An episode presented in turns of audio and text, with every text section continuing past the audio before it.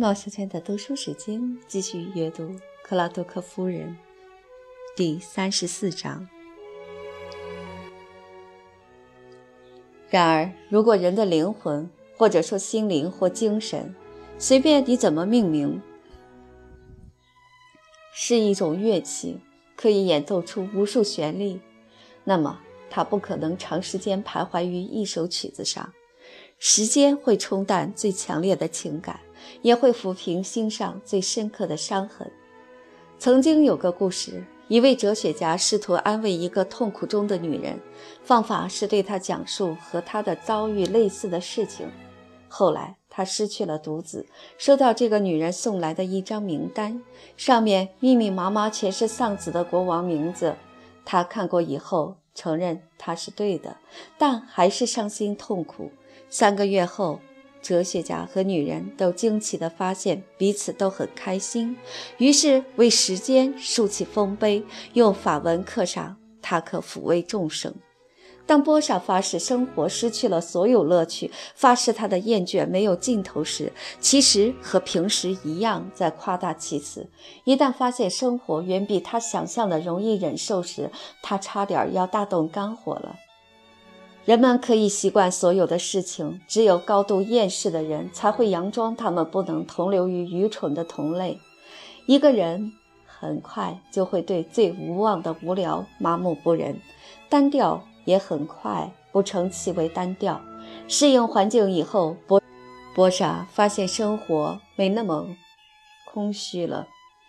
生活是一条没有波澜的河流，他很快得出结论。没有瀑布激流，没有漩涡、暗礁妨碍它的流动，它会更加顺畅。一个勇于自欺的人，前景还是不乏光明的。夏天带来诸多变化，波莎在之前从未产生兴趣的事物身上找到了乐趣。他跑去隐蔽的地方，看喜欢的野花有没有开放。他热爱自由。这是他喜爱篱笆上的蔷薇，胜过花园里灿烂的花草；喜爱原野的金凤花和雏菊，胜过中规中矩的天竺葵和荷包草。时间飞逝，他诧异地发现，不知不觉已经过了一年。他开始以更多的热情投入阅读，坐在最喜欢的位置上及床边的沙发，好几个小时，心情都很愉快。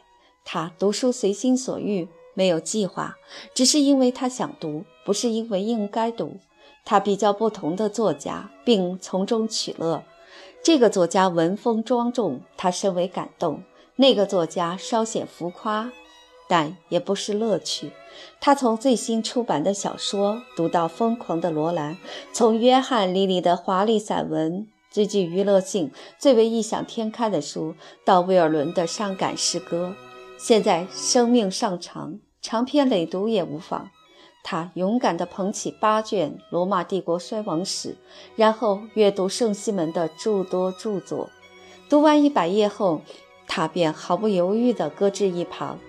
当现实只不过是一个背景，一片古树中奇异事件生长的土壤时，波莎发现他是可以忍受的。眼中绿色的树木，耳边鸟儿的鸣唱，和他的思想依然融为一体。他脑海里还是拉曼恰的《堂吉诃德》，曼农拉斯克的和《十日谈》中那群四处漫游的家伙。知识越多，好奇心越大。他放弃文学的康庄大道，转而寻求某些晦涩诗人的生僻小路和西班牙海盗的航海路线。在过去几近遗忘的鸿篇巨制中，在被潮流扔下的诗人的作品中，在仅存留于书虫记忆中的剧作家、小说家和评论家的著作中，他获得了意想不到的满足。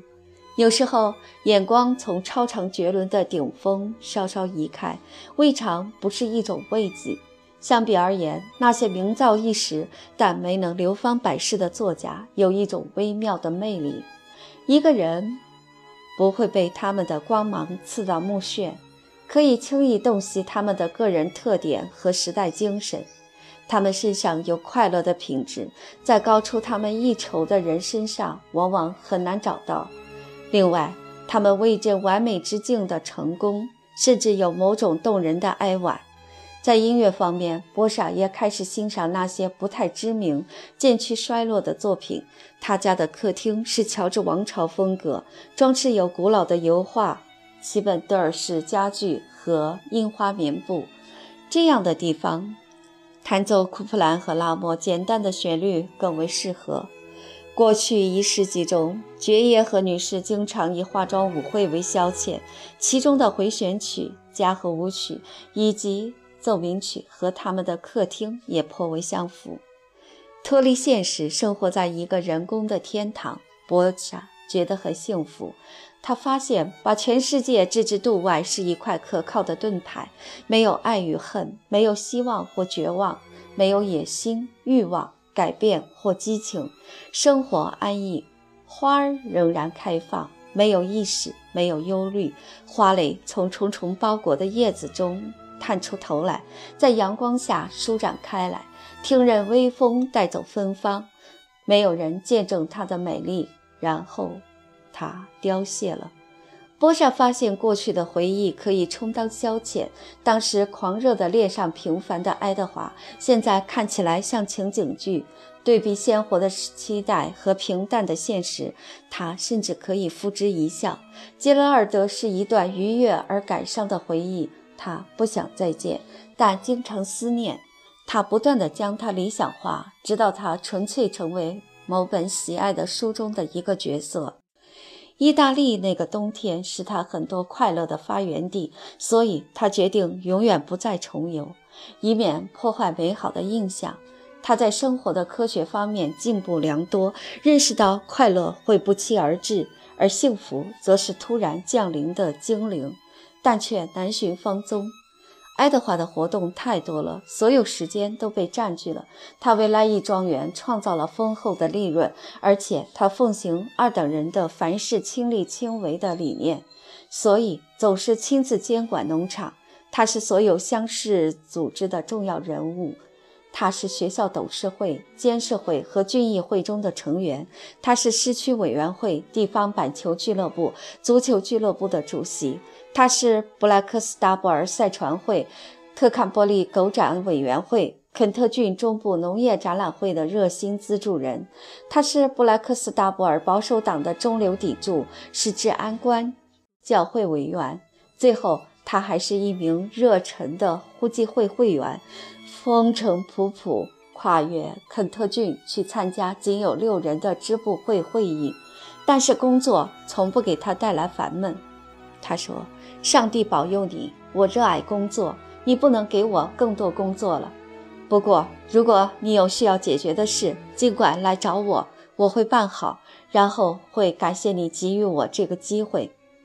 爱德华总是性情平和，不过现在的好脾气染上了天使般的色彩，这已经是人尽皆知的事实。他的成功完全是水到渠成。任何事情，只要他有份参与，便得到了完美的保障。他总是那么快活和高兴，满足自己的一切，也满意世间的其他。他是一个模范的乡绅、地主、农场主、保守党人、男人、英国人。他的每件事都善始善终，他的精力如此充沛，每件事都付出双倍的努力。虽然一般没有必要，但他总是从早忙到晚。以此为荣，波莎对格罗夫小姐说：“我平静地支持她的德行，这证明我是一个优秀的女人。亲爱的，我觉得你应该非常骄傲和幸福。她是整个乡村的典范。如果他是我的丈夫，我会感激上帝的。”波莎喃喃道：“我更是无限感恩。”自从爱德华允许他自行其事，他便为这个现实雀跃不已。实际上，这没什么分歧。爱德华是一个明智的人，因此得出结论：他有效地驯服了妻子。他暗暗惬意地嘲讽他把女人比作小鸡很正确。那些动物只需跑跑跳跳，然后妥善地关好，就可以随他们尽情四处乱抓乱挠了。有规律的喂食，让他们咯咯叫唤，你就发现没事儿了。当生活的经验证实你年轻时形成的假设时，总是有些得意的。有一年，爱德华突然记起他们的结婚纪念日了，于是送给妻子一只手镯。之后，他慈悲心大发，酒足饭饱后，拍着他的手说：“时间的确过得很快，是吧？”他笑着回答：“我听别人是这么说的。哦，谁会想到我们已经结婚这么多年了？对于我来说，似乎才一年半而已。我们一直相处愉快，是吗？亲爱的爱德华，你真是个模范丈夫。我有时感到惭愧。哈，那不错啊。”但我完全可以说，我的确努力地履行职责。当然，我们最开始也闹些小矛盾，但人总得互相习惯，不能指望一帆风顺。但随着年月逝去，现在，哦，我认为是自从你去意大利后，我们的日子完美无缺。你觉得呢？是，亲爱的。当我回想过去那些小争执，说实在的，我都想不起究竟是为了什么。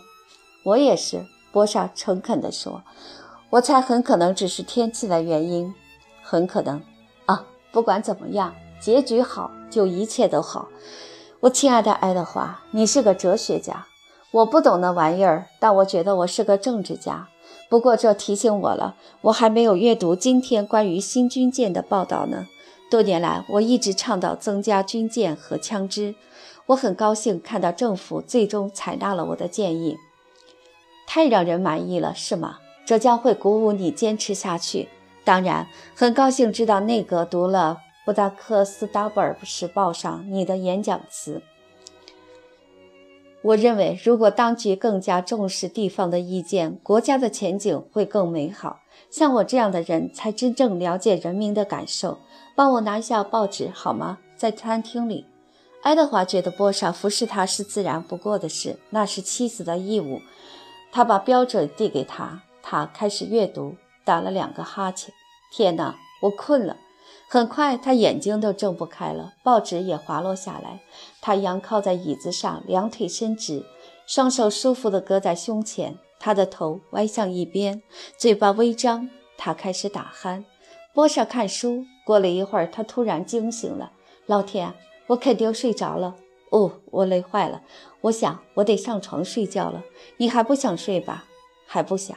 哦，别看书太晚，乖，这样对你不好。上来的时候记得关灯。他转过脸，他忍住哈欠，亲了他一下，然后慢慢的上楼了。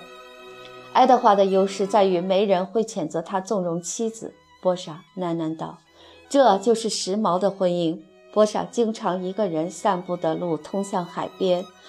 布达克斯达布尔和泰晤士河河口之间的海岸非常荒凉，每隔一段很长的距离才能看到又长又矮的建筑物，那是海岸警卫站。呆板的碎石路和整齐的栏杆有时突然跳入眼帘，却只是让周围的荒凉显得更加绝望。一个人竟可以连续步行上数英里，也不会碰到一个人。海水退去后露出的土地低洼平坦。沼泽密布，海滩上到处是贝壳，数不胜数，有些被人们踩得粉碎。大团的海草，几块木板，几根绳子，还有潮水冲上来的船只遗留物，东一处西一处地散落在海滩上。